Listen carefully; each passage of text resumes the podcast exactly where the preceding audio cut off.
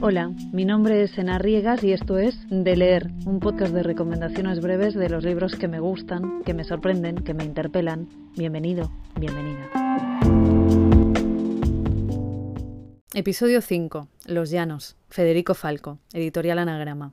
Los Llanos es el libro que más me ha gustado este año y el que más me ha sorprendido, el que más cosas me ha dicho a mí, el que más he recomendado, el que ojeo de vez en cuando, el que me gustaría haber escrito. Los Llanos es la historia de un escritor al que su pareja, Ciro, ha dejado. Entonces él decide dejar Buenos Aires y mudarse a Zapiola, un pueblo de la provincia, para escribir, pero sobre todo para tener una huerta y alimentarse con lo que logre cosechar. ¿Esto es todo lo que pasa? No lo es.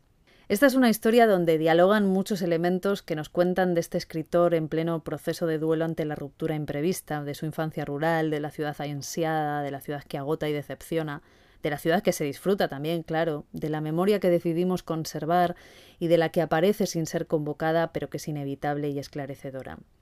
Esta novela maravillosa es como una práctica contemplativa en un entorno natural que, lejos de resultar bucólico, muestra todas sus versiones, como uno mismo, que se da cuenta de todos los que es cuando se mira de cerca y con atención.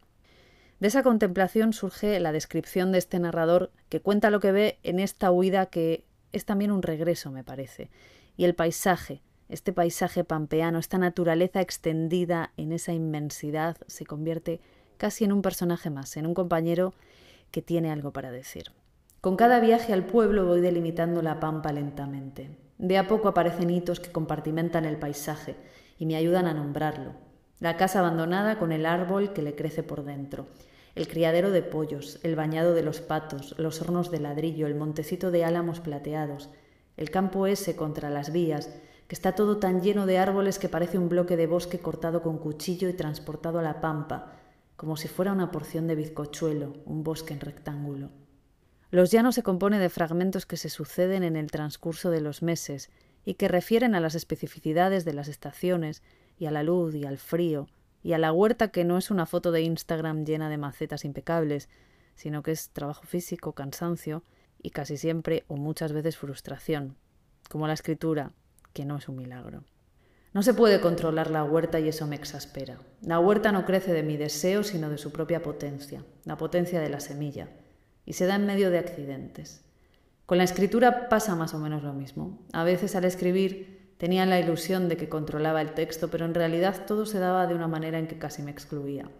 Brotaba lo que podía en medio de mis propios accidentes, mi neurosis, mi cansancio, mi vagancia, mi temor a qué van a decir, se aburrirán, qué van a pensar de mí, mi miedo a que no les guste, a que cierren el libro a la mitad y nos sigan. Son traspiés no tan diferentes a la sequía o el viento o el granizo.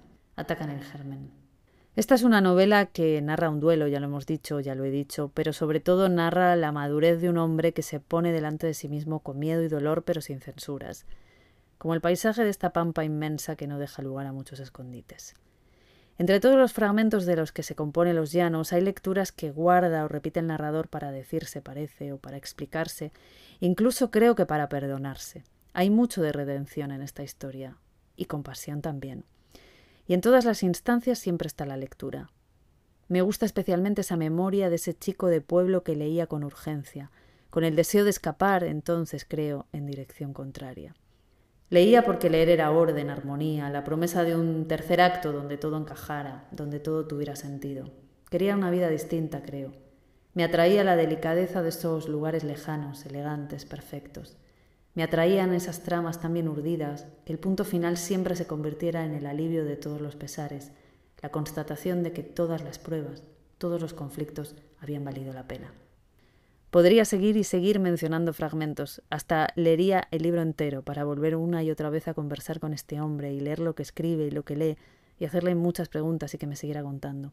Creo que ya lo dije en otro episodio, un buen libro es como una buena conversación. La trama no hace falta, la trama a veces, casi siempre tiene prisa. Los llanos invoca la paciencia. En algún momento el narrador dice contar una historia cambia a quien la cuenta, también a quien la lee. Gracias por escuchar. Si te gusta este podcast, te puedes suscribir y si crees que a alguien más le puede gustar, lo puedes compartir. Hasta la próxima.